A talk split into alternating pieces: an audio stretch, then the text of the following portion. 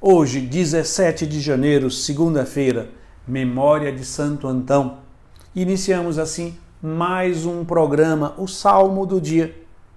Santo Antão viveu no Egito entre os séculos 3 e 4 e retirou-se ao deserto, né, na solidão, no deserto do Egito, e se tornou eremita, isto é, vivendo sozinho em oração e solidão.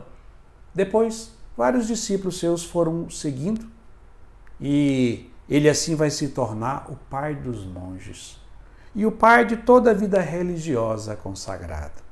Peçamos a ele a sua intercessão para que a vida religiosa consagrada na igreja possa cada vez mais produzir frutos. E o salmo do dia de hoje é o salmo 49, 50, que nós vamos ler a quarta estrofe que diz: Quem me oferece um sacrifício de louvor, este sim é que me honra de verdade. A todo homem que procede retamente, eu mostrarei a salvação que vem de Deus. Quem me oferece um sacrifício de louvor, este sim é que me honra de verdade. Um sacrifício de louvor, no Antigo Testamento, os judeus ofereciam sacrifícios, ofereciam o sacrifício do cordeiro, sacrifício de expiação para os pecados, e sacrifício de louvor, sacrifício para é, suplicar graças, para pedir perdão a Deus. O sacrifício de louvor sempre foi o sacrifício mais perfeito, porque era aquele sacrifício que era para expressar toda a gratidão do ser humano a Deus. Com a nova aliança, Jesus é este cordeiro que se ofereceu ao Pai em sacrifício, num sacrifício perfeito de louvor, de adoração, de ação de graças, de reparação dos nossos pecados.